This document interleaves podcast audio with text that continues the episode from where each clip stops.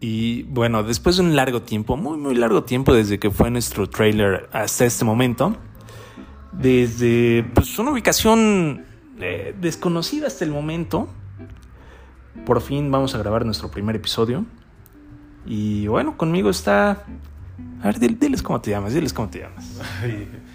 Juan Francisco Ismael Manrique Huerta para servirle a usted y a Dios. No. Eh, bueno, de este lado está Joselito Bravo. No, no es cierto, soy Edgar. Eh, pero bueno. En... Para los cuates. Juayi para los cuates. Y bueno, pues el punto principal, ¿cuál es? Es divertirnos, evidentemente, como se les dijo en un primer momento, y tratar de transmitir algo que, pues no lo sabemos. Pero bueno, entonces, ¿de qué propones que hablemos hoy? Yo digo que hablemos de los podcasts. de más bien de plaga de podcast, porque ahorita ya hasta mi primo y su novia tienen un podcast y creo que nosotros nos habíamos tardado de por sí varios años en sacar algo. Y de hecho yo también había intentado hacer unos, un par de podcasts con amigos, uno este, que también le gusta mucho el cine, estudió conmigo en la carrera, pues Juan Carlos, ¿te acuerdas de él? Sí, sí. Y otro amigo que es más bien politólogo, que conocí, ya sabes, en México, en mis andadas revolucionarias chaquetas. Pero pues ambos el tiempo se los carcomía y, este, y, también la organización a distancia pues está cañón, ¿no? Ahorita afortunadamente estamos en el mismo lugar y espacio, digo, y tiempo, la Wakanda mexicana. Pero pues sí creo que es un medio muy interesante para eh, digerir información nueva o este, analizar información este, contrastada de diferentes puntos de vista y darle un toque pues, más personal, ¿no? O sea, a mí eso es lo que me gusta de los podcasts, que puedes este, educarte y conocer mientras te diviertes y mientras te, un montón de, bueno, un par de extraños o un solo extraño empiezan a hablar y decir por estupidez. ok, me parece perfecto. Mira, pues entonces hablemos de, de podcast. Sí, yo creo que igual ya nos habíamos tardado, ¿no? A mí, en lo personal, me gusta mucho la comunicación verbal. Es una de las cosas que más me gusta, entonces creo que me hacía falta este espacio y hacía falta también encontrar quien me siguiera el juego con este tipo de cosas, ¿no? Entonces creo que es lo importante. Oye, pero a ver, ¿cuáles son los podcasts que más escuchas? Pues la verdad sí escucho más de cine y de series porque soy un fanático de esas cosas. Y más que nada me gusta este, pues tener un filtro, ¿no? Porque hay tanto contenido actualmente que ya realmente no se puede ver todo. Entonces, este, pues digamos que sigo al podcast de la revista Cine Premier, este, al de Fernanda Solórzano, Cineparte. Pero también uno que me gusta mucho es Cine Garage de Erika Estrada que... Eric Estrada, el de Dos Mujeres Un Camino. No. se llama igual y se parece. Tiene un aire, güey, pero no, no es. Este güey es un crítico de cine. Ah, ok. Que este, pues es, es, como banda, es un crítico de cine, pero no mamón, sino es como, como barrio. Ah, ok, ok. Pero sí se. Este, no, no, no barrio en el argot o como habla, sino pues, es que a él le gusta todo tipo de cine, el cine popular, el cine culto. Ah, ok, no, no es un mamón que dice, ah, solo veo cine de Kurosawa. Mm, pues sí, sí lo ve y sí dice que es el mejor, pero haz de cuenta que este, las películas serie B de mexicanas como Las Vacaciones del Terror es una de sus películas favoritas. hizo un episodio especial de Las Vacaciones del Terror que yo no conocía esa película, la conocí a través de... Yo creo que Pedrito Fernández está bien emocionado de que alguien hable de película. Sí. No mames. Pero lo chido de él es que este, pues tiene invitados profesionales, ¿no? Este, hizo una serie de episodios con este güey Sarmiento, el de los Oscars, precisamente para ver las nominaciones. Ok, ok. A ver. Y. Pues, ¿qué es.? Eh, digamos que. Ah, bueno, bueno, pero. ah, bueno, a ver. es que me, clavé mucho en esto de nada más los de cine. O sea, también hay uno que, que escucho mucho por una, una razón muy personal, que es el de mi primo y su novia, ah, Ajá. Eh, su podcast se llama eh, Un podcast ideal de una pareja ideal. No, ¿qué? El podcast irreal. La vida inmoral del podcast ideal. bueno, es que está muy barroco su título. Y también ya tiene un ratito que no publican, entonces los estoy presionando. Chicos, apúrense. Ah, es como la película de que la vida inmoral de, la, pareja ideal. Sí, está inspirada en eso, ah. porque esa fue como ah. su primer película que vieron juntos. Ajá, entonces, este... Pero lo, interesante es que debaten, o sea, ponen sus puntos de vista. Por ejemplo, esta que en la que comentaron Borat, eh, Subsequent Movie Film. Pues Lolo es feminista, tiene 21 años, está estudiando este, comunicación y periodismo, entonces está muy clavada en este tema de, de género. Ajá. Y Borat le, le, movió muchas cosas, ¿no? claro. Pero eh, eh, ninguno de los dos sabía que era este un mockumentary, pensaban que era una ficción. Y entonces cuando se los dije fue como de, ¿what? Y, hacer todo ese análisis en, en, el podcast fue como muy, es muy rico. Entonces, en este caso, por ejemplo, entender una película o, la cultura gringa en particular, este, entre los tres lo hicimos con un podcast, ¿no? En la participación del podcast. Digo, yo no, yo no estuve en el podcast, pero digamos... Pero eso hice en presencia. No, no, y pues además... Es que sí, hasta me mencionaron. Ah, claro. y además es que la película de Borat es una mamada, ¿no? O sea, sí, es como... Me acuerdo de la primera que... Las dos, ajá. que yo, este güey, qué pedo, ¿no? Y ya la segunda, pues creo que hasta casi lo linchan al cabrón, ¿no? Sí, o sea, estuvo con, en el... ¿Qué se llama? Bueno, esta reunión de los MAGA Hats, este, Pro Trumpers, que empieza a, cantar la canción de Wuhan Flu y, eso no se ve en la película. Eh, eso lo, lo, compartió Sasha Baron Cohen en Twitter, ¿no? Que, este, que sí hubo un güey que sí lo cachó, se dio cuenta que era él disfrazado y empezó como a alebrestar a la gente. y entonces ahí fue cuando ya se tuvo que bajar del escenario, irse a esconder el tráiler y estaban empujando el tráiler tratando de sacarlo. Sí, estuvo muy cabrón. Porque pues ya sabes los pinches locos que están esos güeyes. Sí, claro, o sea, pues pinches rednecks ahí todos mal pedo. Pero ya es que ya no solo es que sean rednecks, sino que son racistas como con objetivo. Porque justo a mí lo que me pareció muy curioso es que también da otro lado de la moneda. Ves que cuando se mete con sus boyfriends, estos que también son como súper conspiranoicos, trompistas y bla, bla, pero nunca le dicen nada de sus mamadas, de su tanga, de su, o sea, de todas las cosas que hace.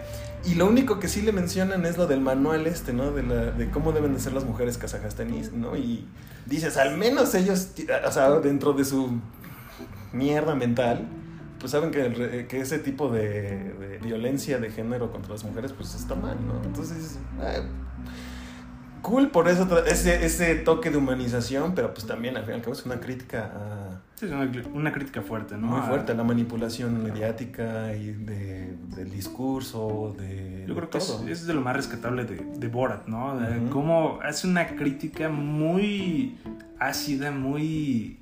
Muy, muy, certera y muy. Claro, algo. también. Sí, algo que no te esperas, ¿no? Y pues. Está, cabrón, está, interesante eso. Y aparte te ríes, o sea, no, creo que no me había reído en todo el 2020 hasta esa película, sin parar. Y sí, pero bueno, otros de los podcasts que escucho mucho, este, justo son Derecho Remix, o sea, ya ampliando el tema del cine, mm. este, Derecho Remix me parece un podcast muy bueno que habla sobre, pues obviamente política, derecho, eh, de una forma muy, muy sencilla. ¿Ese quién lo, este, son varios periodistas. Una ah, de ellas es eh, Ixchel Cisneros. Y. Espera, está cargando el otro porque no me acuerdo cómo se llama. Pero vaya, es un equipo de, de periodistas. Que también. Algunos estudiaron también Derecho. Em, otro que me gusta mucho es Estética Unisex. Ese, pues también es como una perspectiva de, de género sobre series y películas, pero no tan clavada. O sea, me gusta que que lo aterrizan mucho a las realidades, ¿no? No, no se queda más en lo conceptual y, y en estos ataques y desdibujas, o sea, como generalizaciones sobre qué es ser un hombre y los machos y el, el sistema patriarcal, bla, bla. No, o sea, realmente lo hacen con los, los pelos de la burra en la mano, pues. Ok, son más objetivos, no son Ándale. tan... Híjole, tan maniqueas, pues, ¿no? Ideologizados. Ideologizados, ajá. Y, tiene, y, este, esta chica, que ahorita no recuerdo su nombre, también tiene siempre algún invitado que sea pues más experto en el tema que van a tratar. Ah, ok. Digo, eso, eso también es bueno, porque al final de cuentas, imagínense, nada más son dos cabrones hablando por hablar, pues. Pues no. Pues no. no, no, no, tenía chiste, ¿verdad? Como que, ¿qué, qué, se creen o qué? Claro, o sea, no, güey, no, así no, así no aplica, ¿no? Fíjate que uno de los podcasts que yo más escucho, no sé si te acuerdes, por ahí del 97, 98, al menos aquí en el pueblo, cuando empezó todo el boom de, del cable y, y la televisión satelital, había un canal, ¿no? Que se llamaba USA. Bueno, en USA Network pasaban la lucha de la WWF. ¿no? Entonces, ese fue como mi primer contacto con la lucha, lucha libre gringa, ¿no? Entonces, obviamente uno de mis personajes favoritos, eh, pues es Stone Cold Steve Austin, ¿no?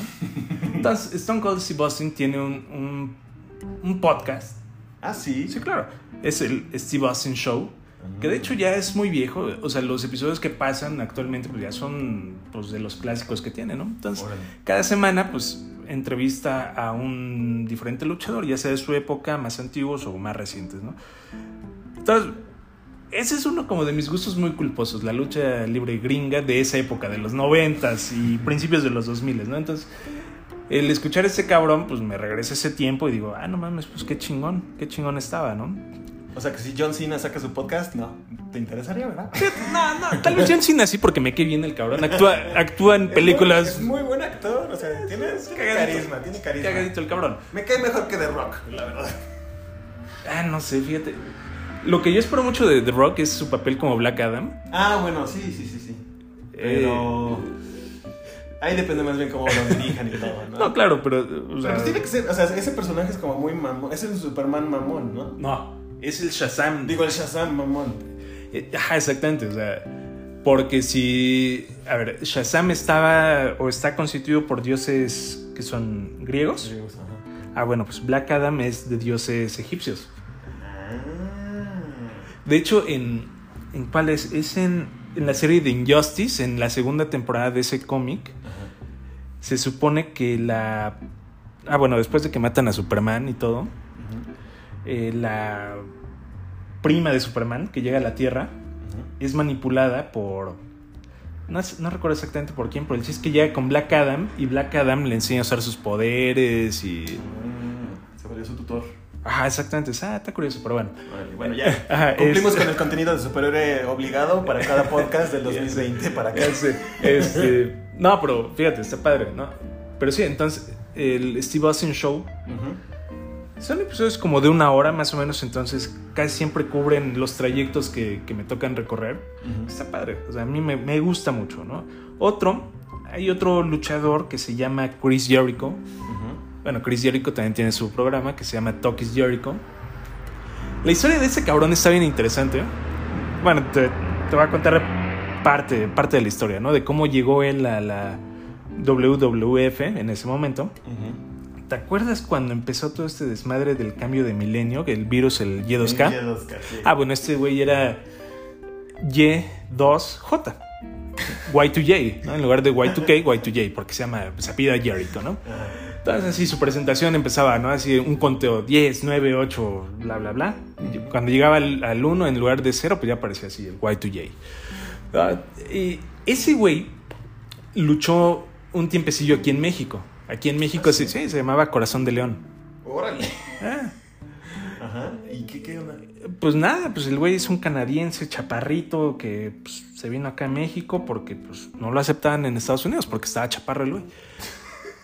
Entonces, pues ya una vez que, tuvo éxito aquí en México, pues ya se fue a la WCW en, Estados Unidos y todo. A él lo empecé a escuchar con un episodio que hizo. eh, acá en México, pues hay dos empresas predominantes, ¿no? AAA y el Consejo Mundial de Lucha Libre. Él estuvo en el Consejo Mundial. Entonces, cuando se murió el, el presidente del Consejo Mundial de Lucha Libre, él hizo un podcast, eh, bueno, un episodio de su podcast donde hablaba de él, ¿no? De cómo le ayudó y todo ese pedo. Y, eh, puta, el cabrón se ponía a llorar en su podcast, ¿no? Diciendo, no, es que pues, se murió y él me ayudó mucho. Yo también me puse a llorar con él. Entonces, son como de los que... No. De, de mis gustos culposos, fíjate. Este güey. Sí, es el- Chris Jericho. ¿Un 83 chaparro? ¿Qué Bueno, mamá? Bueno, o sea, está de mi estatura. Ajá, exacto, pero es que para los estándares gringos es que están como súper alimentados esos güeyes, ¿o qué? Para no, ser tan o sea, no, claro, o sea, es que es una mamada, ¿no? El- en, en el medio de lucha libre, pues yo creo que lo mínimo son dos metros. O sea, sí, sí es una jalada. Pero bueno, O sea, te- este güey tiene como 13 centímetros por encima del promedio mexicano. fácil. Pero sí, ¿no? Entonces, es- es- digo, esos son como de los que más me más he escuchado, o sea, si puedes ver así como, de los que más escucho son esos. Ujú. Últimamente, fíjate, tuve mucho, eh, pues muchos temas como emocionales y todo. Ah. Entonces, re- recobré como una parte importante de, de mí que era la espir- espiritualidad, ¿no? Entonces me metí a escuchar muchos, bueno, un podcast en específico de, de Cábala, Órale. que es de, ¿Cómo se llama? Se llama Spiritually Hungry. Es con Michael Berg y Mónica Berg. Spiritually Hungry, güey, que estoy buscando. Sí, no, fíjate, es, es muy bueno. Son episodios cortos, son de 45 minutos aproximadamente. Y lo que me gusta es que eh, abordan temas muy, muy sencillos, y, pero muy profundos a la vez, ¿no? Entonces, fíjate, y no sé, utilizan aparte de la enseñanza de la cábala y todo esto, eh, metáforas muy, muy chingonas. ¿no? O sea, pero solo se especifican en Kabbalah. ¿O, En- o esoterismo judío? ¿O qué? ¿O de todos? lo principal es la cábala, ¿no? Ajá. porque ellos son cabalistas y parten de una tradición cabalista muy, muy, muy grande, ¿no? Pero te digo, una de las metáforas que más me gustó es sobre la reencarnación. Eh, y ya, ¿no? Lo, cuenta, lo contaron así, que estaba un niño en su escuela, pues muy travieso, ¿no? Lo que me caga de las pinches campañas políticas es que hacen esas mamadas, ¿no? Sí, se escucha todo. Hasta donde no. Se supone que nos habíamos aislado y hasta aquí escuchamos su desmadre. Sí, está cabrón. Pero bueno, Están muy cabrón. Bueno, los odiamos. Bueno, el, el punto es ese, ¿no? A ver, eh, estaba un niño muy travieso en la escuela, entonces su profesor le dice, a ver, por favor vete aquí a la banquita, de acá enfrente, siéntate, cálmate y ya después regresas, ¿no? Entonces ya llega el niño, se sienta y en eso llega pues un señor y se sienta con él, ¿no?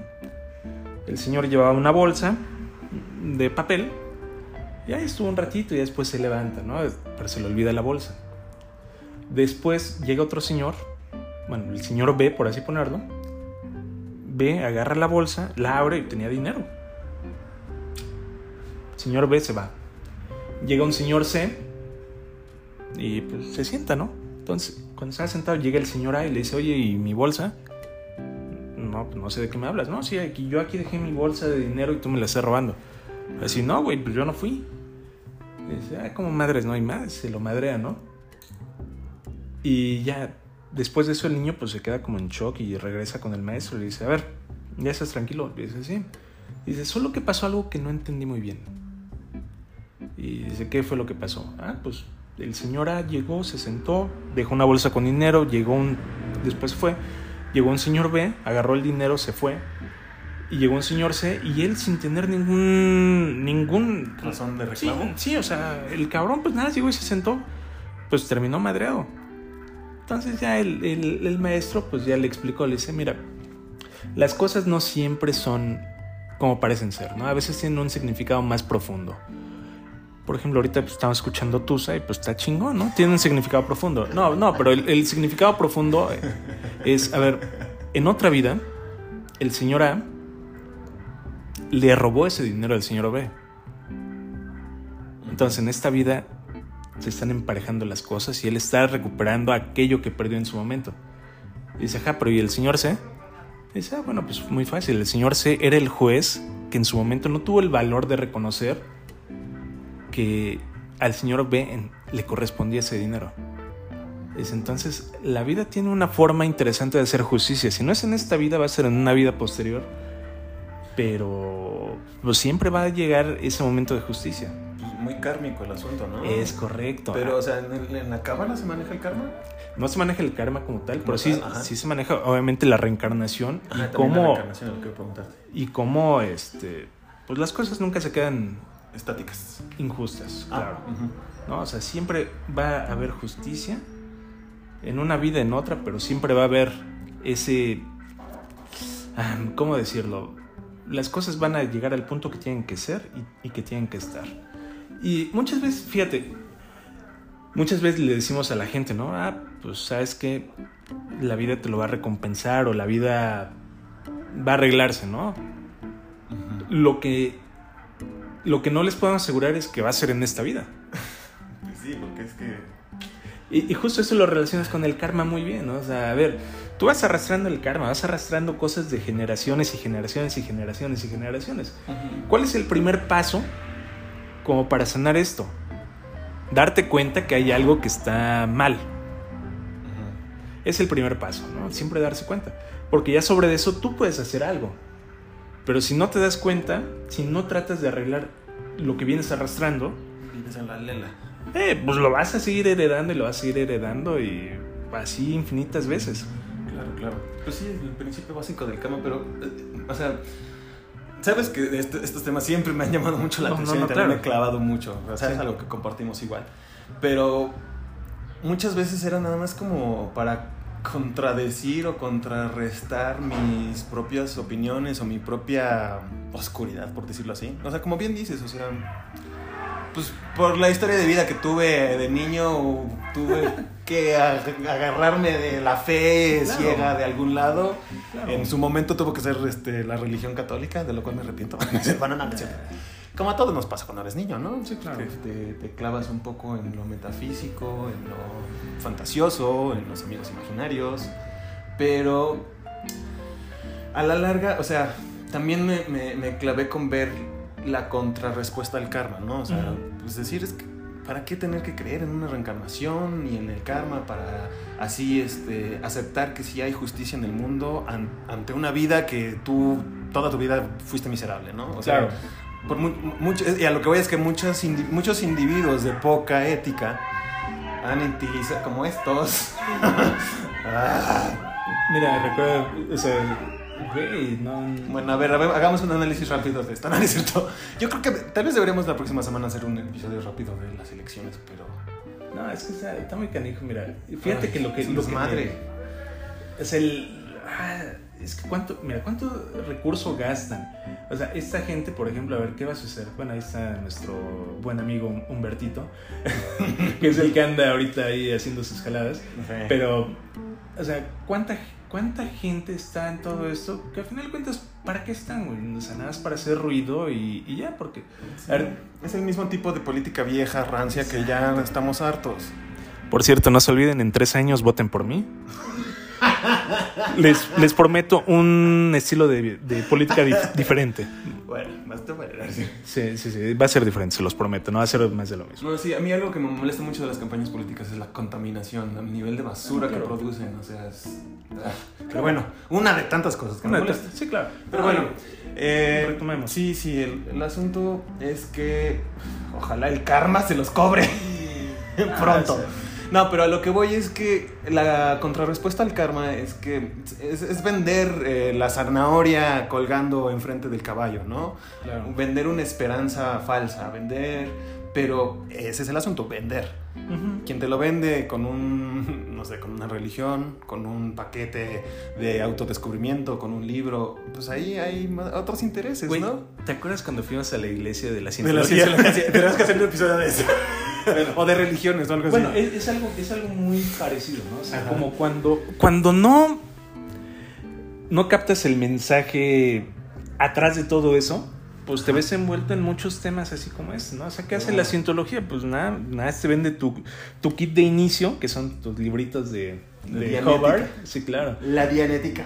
Entonces, pero por ejemplo, a ver, ¿qué pasa con, con el karma? ¿Qué pasa con Cábala y todo? Pues todo, a final de cuentas, son sistemas de enseñanza de algo, ¿no? Por ejemplo, si nos vamos al karma, pues es bien fácil que te digan, ah, te, te lo va.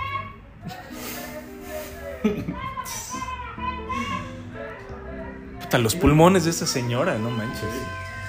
Es- Pero bueno, o sea, a ver, es bien fácil que la gente te diga, ah, te lo va a cobrar el karma, ¿no? Pero pues no entienden qué es el karma, no entienden cuál es el punto de eso, ¿no? Pero ya cuando te pones a estudiar, ya dices, a ver, cabrón, no, pues es que el karma, pues sí, yo ando cargando mi propio karma, pero yo soy responsable de eso, yo soy responsable de hacer algo, ¿no? O sea, por ejemplo, si yo sé que, por ponerte un ejemplo bien sencillo, yo sé que vengo de un hogar eh, disfuncional, ¿no? Y el primer punto es darse cuenta de eso, ¿no? O sea, a ver, vengo de un hogar disfuncional, ¿qué puedo hacer? No, pues tal vez es arreglar las cosas en mí mismo. Te voy a poner un ejemplo bien sencillo, ¿no? Eh, durante mucho tiempo, eh, pues yo sentía resentimiento por mi papá. Y ya después, pues me di cuenta así de, güey, pero es que eso no me sirve de nada, ¿no? Eso nada más me daña y me lastima a mí mismo. Porque suceden varias cosas. Primero, la otra persona no, no capta que tú tienes un daño emocional o de cualquier tipo. Es el primer punto. Y el segundo, pues lo que te daña a ti no le daña a las demás personas. ¿no? Entonces empezar ese proceso de... De pues de auto... conocimiento. Sí, sí, claro. Bueno, hay una palabra griega muy mamona para esto, ¿no? La anagnórisis, ¿no? Que es hacer conciencia. Sí, conciencia total. De lo que sea que tengas que hacer conciencia. Sí, claro, es, es empezar por ahí, ¿no? Ah, ok. Ojalá que podemos editar estos cachitos tal vez. No, déjalos, déjalos, está, está padre. O sea, al final es parte de... Es parte Este de- podcast también es un documento de la realidad. Eh, pues de eso se trata. No, y te digo, o sea, al final de cuentas, pues tú tienes que empezar a hacer cambios en ti mismo como para poder generar cambios en el mundo. No sé si te acuerdas. Yo utilizaba mucho con, con ustedes, con mis niños del catecismo, Entre comillas, ¿eh? eh, una, una, una metáfora muy... Bueno, que a mí me gustaba mucho, ¿no? O sea, para hacer un cambio, pues tienes que empezar por uno. Y se va, es como cuando avientas una piedra en un, en un estanque, en algo, ¿no? Se van haciendo olas expansivas. Entonces, si empiezas por uno, pues tal vez tú puedas afectar a tu círculo cercano y así posteriormente, ¿no? O sea, vas haciendo como una ondas de, de cambio. Exacto. E- e- Es que esa idea me gusta. El, el acotar el karma dentro de la realidad que vivimos. Sí, claro. Fue lo que yo hice también, aterrizarlo como. Este. um, utilizarlo como.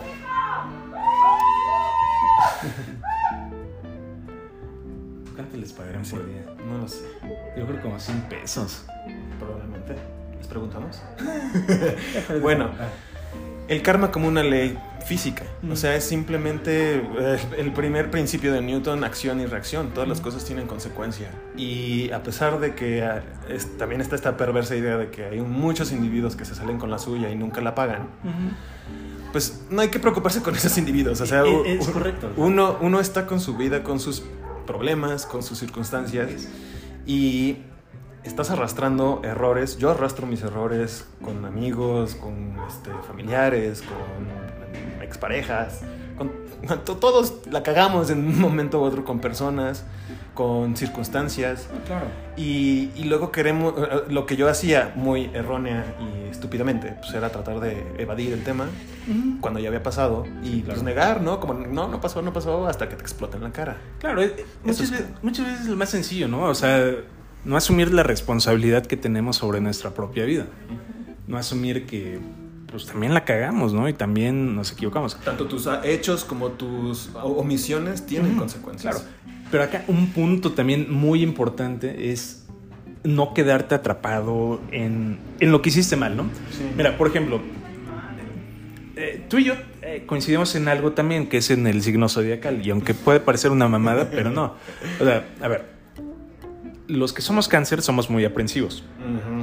Muy clavados con el pasado. Exacto. nostalgia. Eh, eh, es el punto, ¿no? Sí. Entonces, puta, si hicimos algo mal hace 10 años, te aseguro que ahorita tú todavía Me acuerdo. te acuerdas de eso y dices, puta madre, güey, ¿por qué hice esto? Sí, sí. Pero entonces, esa es la parte interesante también, aprender a, a soltar ese tipo de cosas que no suman nada a tu, A mi vida. a tu vida, a tu realidad, ¿no? Porque al final cuentas, eh, bueno, eh, fíjate que algo también que no sé dónde lo leí, la realidad es que no sé dónde lo leí, no lo recuerdo, ¿no? Pero, a ver, el presente es lo que estás viviendo, ¿no? Si te vas al pasado o al futuro, pues entonces ya no estás viviendo tu presente, ¿no? ¿Y qué, y, y qué hace eso? Pues que vivas en estrés, que vivas en nostalgia, que vivas en... En un tiempo que no existe. Es correcto. Y eso sí lo leí en un libro así de que pues el pasado es una tierra extraña, ¿no? Simplemente, pues ya fue, ya pasó, ya desgraciadamente, pero nosotros eh, muchas veces nos clavamos mucho con eso, ¿no? Y eso también te enseña el cábala, como a, a aprender a soltar, aprender a, a vivir tu realidad, tu, tu tiempo, tu momento. Y como dices, o sea, puedes ver que, que otra gente puta, es de lo peor y, y no tiene ninguna consecuencia. Y "Puta, pues entonces no es justo el mundo, ¿no? La vida no es justa y Claro. mucha gente cree eso. Pero ¿cuál es Bueno, el yo punto? también lo creía. No, claro. Y es muy fácil creerlo porque es una salida fácil. El punto aquí es que posteriormente, pues, la vida se lo va a cobrar. ¿no? Y, y no, y no es por desearle mal a nadie, ¿no? Sino que pues, las malas acciones tienen malas consecuencias. Las buenas acciones tienen buenas consecuencias. Y sabes también, o sea, aterrizándolo otra vez en algo súper material y no cargándolo a las otras vidas que vas a cargar. O sea, la memoria de un individuo que fue, o sea, insoportable o malvado o hipócrita hija de la verga. Sí, sí. Este. Si, su- si la memoria persiste porque fue una figura pública, famosa o lo que sea, pero estas cosas terminan siempre saliendo a la luz, Claro. eso va a afectar. O sea, ahí hay un karma, aunque no aplique perfectamente a la vida de esa persona y, y vivió y lo que sea, pero yo sí soy mucho de que, a pesar de que nuestros cuerpos mueren, Sí. la memoria que queda en los objetos, en, en- en- las personas, en los herederos, pues ahí sobrevive de cierta forma. ¿no? Sí, claro. Sí, sí, sí, porque al final de cuentas, mira, quieras o no, pues también transmitimos y también heredamos las cargas, ¿no? De, de, de, de nuestros padres, de nuestros abuelos, de chingos de generaciones. O sea, queramos o no, pues somos producto de eso, ¿no? Claro. Somos productos de, de esa energía. Y, y evidentemente sí, las cosas también guardan cierta energía. No sé, no sé si así ha pasado, ¿no? Que de repente agarras algo, te pones ropa que era de alguien más y puta, a veces te sientes como inquieto Sí. o te genera algo. porque Sí, Pues guarda esa, esa carga energética. No, o sea, mira, creo que deberíamos de hacer un episodio específicamente de esto para contarte. Ah, mis, bueno. mis experiencias en teatro, porque eso ha estado muy cabrón. Ah, bueno, sí me imagino. Sí, pero bueno. Bueno, eh, regresando a al podcast. Bueno, después de Spiritually Hungry, eh, otro que me gusta mucho es. eh, ¿Cómo se llama? Es uno de Conan O'Brien. ah, uf. Conan O'Brien needs a friend. Conan O'Brien es O'Brien. Amamos a Conan. Es muy bueno Conan. La verdad es muy gracioso Conan. ¿no? O Es mi pelirrojo favorito de la vida. sí, claro, es cagadito el cabrón, ¿no? Sí. O sea, está, está padre. Es un genio, o sea. Sí. ¿Sabías que fue guionista de Los Simpsons de las primeras temporadas? Las Ah. que están muy buenas. ¿Y sabías que también fue guionista de Saturday Night Live? Live, sí. Sí, dije, ay, güey. Y él lo empecé a escuchar hace como un año, ¿no? O sea, nunca vi su programa. Yo veía su programa y ahorita no he escuchado su podcast. Vamos a hacer intercambio. Ah, pero está, está bueno el podcast, la verdad. Ajá. Tienen buenos invitados, muy buenos invitados y...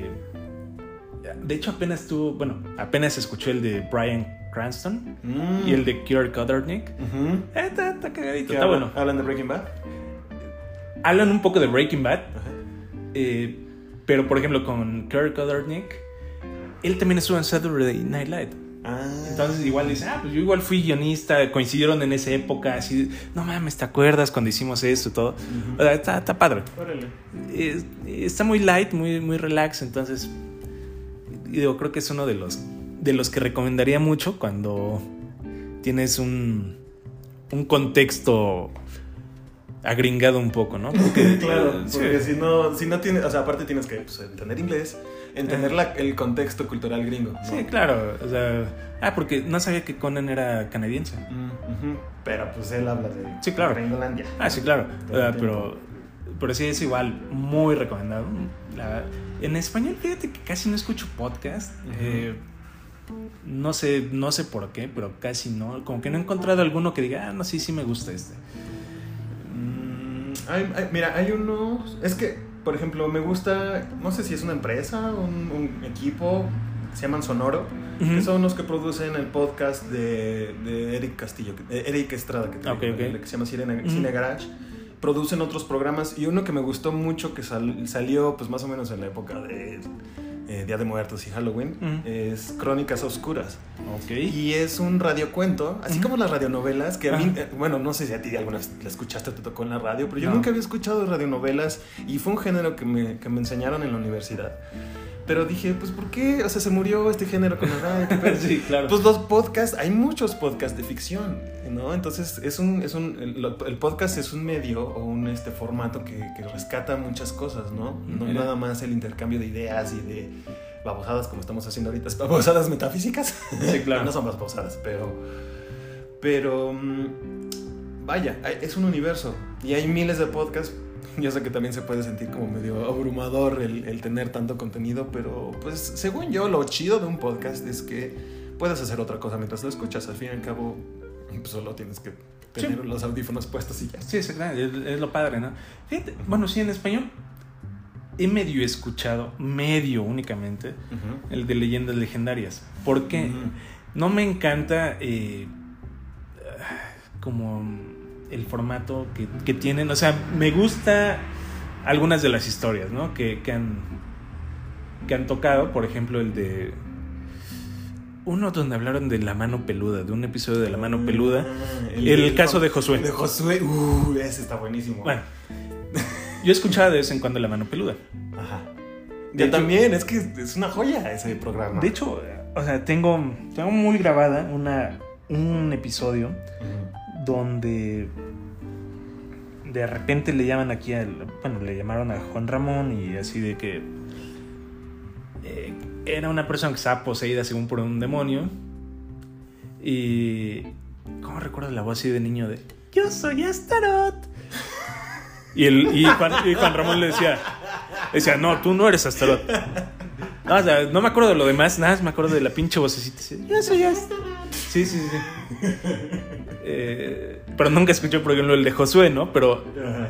pero sí llama mucho la atención todo. Eh, me gustó cómo hizo la recapitulación de todo ese tema, ¿no? Y cómo a partir de, de ese episodio de Josué, pues se murieron muchos de, de ese equipo de producción, ¿no? Sí, o sea, si te enteras de las consecuencias y todo, dices, verga, o sea, sí. Hay cosas que, hay cosas que no, no sabemos, ¿no? Nah. Definitivamente, pero... Puede eh, que lo, hayan sido, no sé, acosados por mucho tiempo y algún fan super from hell los haya... Sí, no, quién sabe. O sea, o sea, realmente no sabemos cómo fue, pero. Pero bueno, ya igual también en algún otro momento tendremos que hablar de ese tipo de cuestiones así medio extrañas. Metafísicas, sí, Sí, o sea, de cómo vimos a Chester Chetos en algún lugar. Sí. Bueno, yo te- Pero bueno, a ver, regresando, regresando otra vez a la realidad material. Un podcast en español que te quiero recomendar. Está muy padre porque, y justo ahorita, hace ratito que me estabas platicando de Guatemala, Ujú. pues me imagino que sabes que Guatemala tiene una historia muy compleja en los últimos 30 años. Sí, sí, sí. Este, y no, o sea, aunque somos vecinos como mexicanos o como latinoamericanos, pues la verdad es que no estamos enterados de realmente qué pasó en los 80s, ¿no? Pero, un, de hecho, un amigo mío eh, que estudió, este, bueno, X no importa. Pero, o sea, es internacionalista, también este, derecho, derechos humanos, chalala. Colabora en la escritura de un podcast que se llama La Advertencia Ok. que también que está hecho ya como con gente pro, o sea, con la corriente del Golfo, que ves que es la productora de Diego Luna y Gael García. Entonces, este, por ejemplo, este de la advertencia narra precisamente todo lo sucedido este, en Guatemala, en, en los 80s, este, el conflicto con, pues, con la masacre de indígenas y cuando se juzgó a, a los, a los perpetradores y que se, o sea, por ejemplo, Guatemala es un gran ejemplo de cómo sí se encontró justicia, regresando a la justicia, Mm.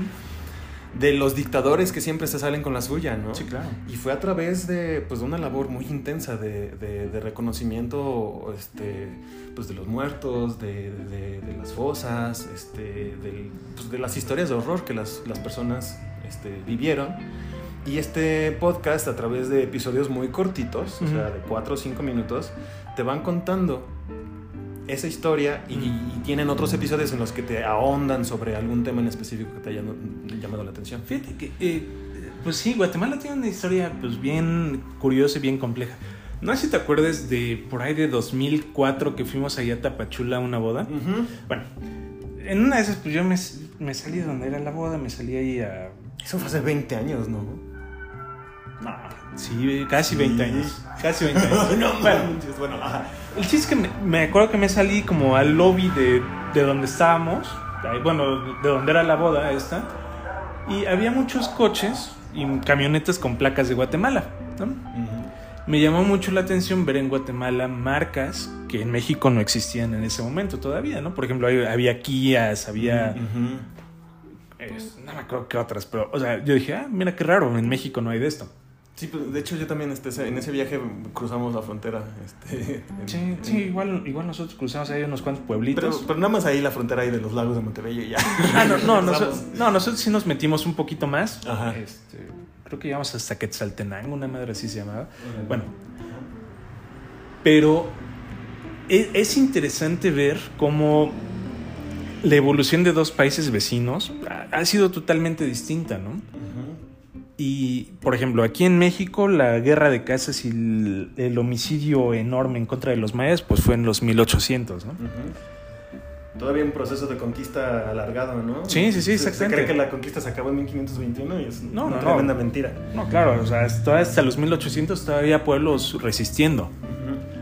Eh, y digamos que se controló, se terminó de cierta forma, ¿no? O sea, no, no fue ya tan visible ese genocidio hacia los indígenas aquí en México, o en- bueno, en específico contra los mayas, ¿no? Pero, pues en Guatemala siguió, ¿no? Eh, siguió ese proceso. Y se repitió. Sí, claro, y se repitió y se repitió y luego, como tal, una dictadura aquí en México, pues sí, la tuvimos en dos periodos tal vez, ¿no? Tan- primero con Benito Juárez y después con Porfirio Díaz. Y ellos, pues todavía hasta el siglo pasado, todavía tenían dictadura. O sea, una dictadura muy... Militar. Sí, claro, muy cabrona. Eh, entonces, pues, eh, ese cuando dices, puta, mejor se hubieran quedado como parte de México. ¿Para, para qué se separan? Bueno, pues es que también es, es, es un país con una construcción social muy distinta a la de México, ¿no? También Sí, no, no, no, es, es, La presencia indígena, pues es, es, es más visible. es más visible, pero porque se, se- está como más normalizado una persona indígena como parte del, del constructo social. Claro. En México sí están muy, este, sí se, se les aísla y se, les considera como fuereños, pues, cuando Claro. llegan a las ciudades. Sí, fíjate que, o sea, ahí es cuando dices, güey, pues, si somos vecinos, pues no deberíamos tener una historia tan distinta, ¿no? Pero desgraciadamente sí, nuestra historia es muy distinta. Como así es distinta de Belice, que, bueno, eh, luego, luego te hablaré de Belice, ¿no? Pero, pero sí, yo creo que eh, eh, ahorita hemos comentado varios podcasts que nos pueden ayudar a entender un poquito más, ¿no? De que, pues, en principio, uno, que la vida no te la tienes que tomar tan seria.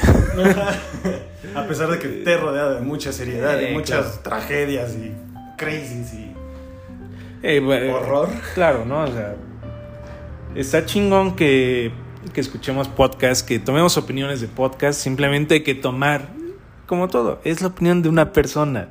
O de un par de babosos. Eh, claro, o sea, y no por eso, es, eso no tiene que formar tu propia opinión. Te puede servir para agarrar ciertos elementos, pero, güey, o sea, tú piensa como quieras, ¿no? O sea, Sí, el chiste es que uno debe de formar su propio criterio, ese es el chiste de Claro. ser un individuo, ¿no? Desgraciadamente no nos educan para pensar así, sino para Sí. seguir a la masa. Sí, exactamente. Y, y bueno, también que así como hay va a haber podcast basura, también hay podcasts que te ayudan a o que pretenden ayudarte, ¿no? A, Hay varios de psicología que también están muy buenos. sí, Este, a ver, déjame, ¿cómo se llama? En mi mente. Bueno, ahorita lo busco, tú continúa. bueno, este el chiste es que podemos tenemos una gran opción, una puta enorme enorme catálogo de, de podcasts. Simplemente tenemos que elegir qué es lo que nos acomode, qué es lo que nos gusta, ¿no? O sea, por ejemplo, si te gusta deportes, bueno, pues busca deportes y, y ya, pero no te quedes nada más con lo mismo, ¿no? O sea, creo que lo bonito de todo esto es que hay tantas opciones que puedes diversificar todo de una forma bien padre que te ayuda a, a expandir un poquito tus horizontes, ¿no? Y, y pues nada, o sea, Nosotros queremos contribuir eh, con eso, a pesar de que realmente no somos expertos en estos temas, sino que pues tenemos curiosidad de muchos temas. Creo que eso es algo, algo, eh, algo que podemos aportar. Sí, ¿no? claro. No, yo creo que ese fue como un, un pilar bien importante de nuestra amistad, ¿no? Que éramos un par de ñoños, que hablábamos de muchos temas a la vez, pero, eh, pero pues quién sabe, ¿no? Quién sabe que de todo lo que sabemos es está fundado en, en algo, ¿no? Sí, Realmente, ¿no? O sea, dijimos que esta boda ya tenía casi 20 años, pero nuestra amistad tiene casi 30, güey. No. Eh, es que ese es el punto, o sea, yo no sé en qué momento nos conocimos. Según yo fue en la guardería, cabrón. Según yo sí fue en la guardería, entonces... Entonces, a ver, si tenemos 33 Y nos conocimos en la guardería, ponle como al- a los dos años. Puta, pues sí, más de... Entonces, pues bueno, ajá. Este, y a lo largo... Sí se puede mantener amistades largas, ¿eh? Eh, no, no, y a lo largo de, esos años hemos... Créanlo. A pesar, mira, a pesar de que crecimos eh, en realidades distintas, por ejemplo, en escuelas distintas, Ah, ¿no? sí. Pero eh, el, el punto en común ha sido que somos unos pinches ñoños. Pero luego también terminábamos en la misma escuela después, y luego nos Eh, volvimos a separar, eso sí. luego en la misma universidad. Sí, no, o sea, ha sido un, un ir y venir. Un viaje. Eh, sí, sin duda, ¿no? O sea, Sí, no, y la verdad es que me, me, me gusta la idea de hacer un podcast contigo por eso, sí, es- a pesar de que creo que este ya va- vamos como que una hora. No sé cuánto llevamos, pero ya en la edición ya, ya lo cortamos. Sí, bueno, eso es a lo que queremos invitarlos, a, pues a ver el mundo a través de, nuestras ñoñerías Sí, claro. y este, pues también a reírse un poco, si es que su- nuestro humor les cuadra, porque también... Sí, también es complicado, es complicado eso, ¿no? Y pues siempre les vamos a recomendar películas y series, ¿eh? De eso yo me encargo. Bueno, o libros, ¿no? Es lo que tú Entonces. Sí, claro. Entonces hagamos los dos últimos minutos de recomendaciones. A ver qué quieres recomendar hoy. Este... um, ah.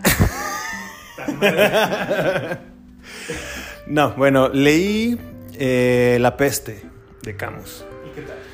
Y pues la verdad es que tenía todo un año como relegando la lectura de ese libro porque fue como eh, que todo el mundo recomendaba en principio de la pandemia, pues porque obviamente trata sobre una epidemia en un pueblito argelino llamado Orán, este, en los 40 Ah, por cierto, hablando de África. Ajá. Este, saludos a Paquito que está en Nigeria. Ah, sí, Saludos. cierto, Paquits. Saludos. Y a Emma Si nos también. escuchas, saludos. Y Sí, a, por y a. Emita también. Este. A Semita también. Y al bebé. sigue, sigue. Bueno, aunque no me invitaron a la boda. No, no es cierto. Este, ahí tenemos que editar eso. Eh, pues eh, la, la peste precisamente eh, trata la historia de cómo una ciudad se ve envuelta en una plaga poco a poco. Eh, pero la plaga bubónica, o sea, tal cual. en- Los primeros síntomas son las ratas empezando a, a caer muertas en la calle, ¿no? Pero lo que todo mundo recomendaba y este en- en- con el libro era básicamente la respuesta social ante una circunstancia de cambio tan cañona como una pandemia. Y lo, lo, que no, lo que me evitó que lo leyera en su momento fue que no, yo ya no quiero estresarme más de lo que ya estoy estresado con toda la información que estoy consumiendo.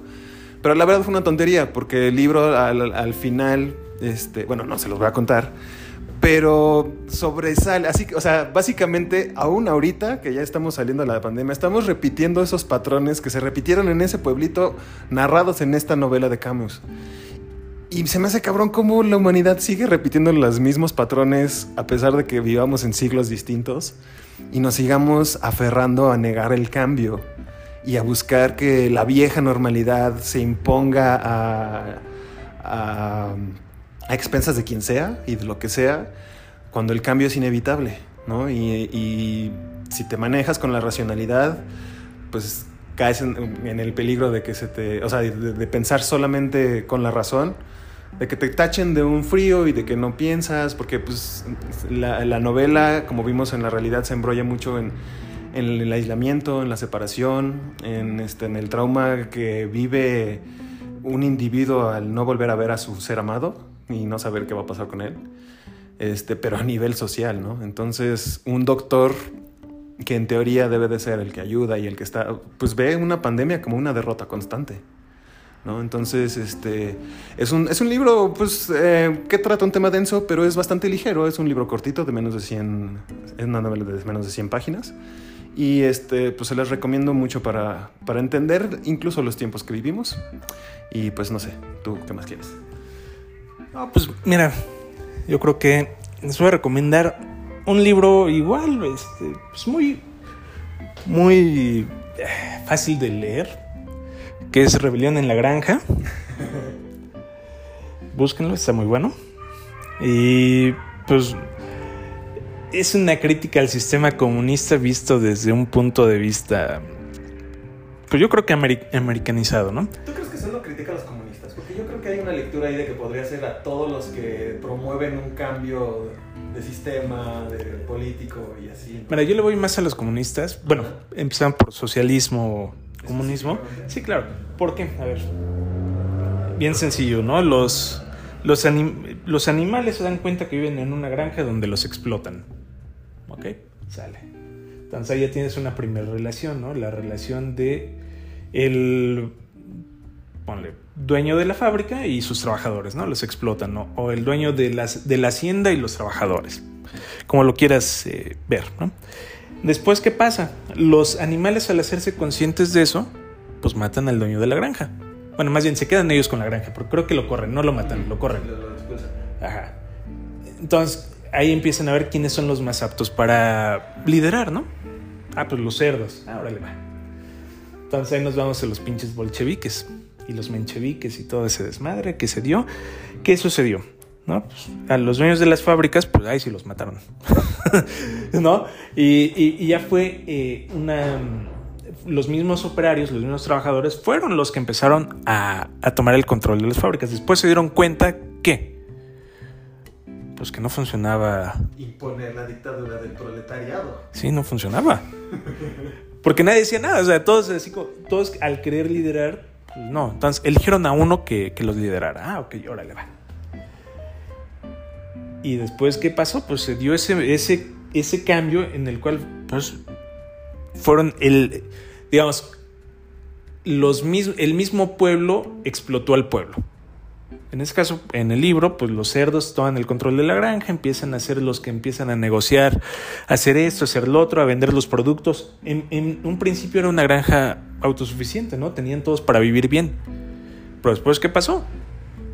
Pues empezó a valer madre todo y los cerdos empezaron a acaparar todo. Empezaron a hacerse de un grupúsculo que eran los cerdos líderes y luego unos cuantos animales eh, afines a ellos y unos cuantos que no eran afines a ellos.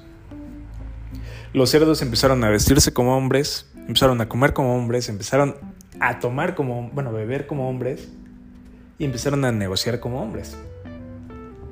Y ahí es cuando pues ya todo valió madre. ¿No? Entonces, ¿por qué digo que es una crítica al sistema socialista? Pues fue lo que pasó en, en la Unión Soviética, ¿no? O sea, le dieron el control de las fábricas a los trabajadores, a los obreros. Los obreros empezaron a, a no saber cómo, cómo llevar el control de las fábricas. Nombraron a una persona o nombraron a unas cuantas personas y esas cuantas personas pues empezaron a explotarlos. O sea, lo que qui- quisieron combatir pues se volvió a dar. O no solo eso, ves que también generaron hambrunas. Ah, no, claro. De administración correcta. O sea, Sí. es todo un desmadre. Es todo un desmadre. Pero bueno, eso se ve en el libro, ¿no? Entonces, Pero eso no es comunismo. Bueno, eso es otro tema. sí, sí, bueno. Como el comunismo nunca se llevó a cabo. ¿no? Que no les mientan. No, hay, com- no existió el comunismo nunca. Siempre fue un cierto grado de socialismo y ya. Hasta ahí se acaba. Muy militarizado. Bueno, eso es otro tema. Eh, bueno. En fin. Pero bueno. eh, Lean el- La rebelión de la granja. Sí, se los recomiendo mucho. O sea, es un libro ah, cortito y divertido, muy divertido, la verdad. Los personajes eh, están tan padres, ¿no? Los cerditos son a toda madre, pero son unos culeros. y, y bueno, yo creo que con eso ya vamos a cerrar el día de hoy. Creo que cumplimos con el propósito de hablar de un tema a la vez. este, Por muchos temas. eh, pero bueno. Pero eh, de eso se trata, ¿no? eh, eh, Exactamente, de eso se trata, de ver cómo se pueden mezclar un tema con otro y a ver a dónde nos lleva cada vez, ¿no? Exacto. Pero bueno, pues un gustazo como siempre. Se cuidan, se portan bonito. Y ahí nos estamos viendo. Bueno, Aquí. escuchando. Escuchando, justamente. Bueno, pues ahí nos estamos viendo, ¿eh? Se cuidan, se portan bonito. Bye.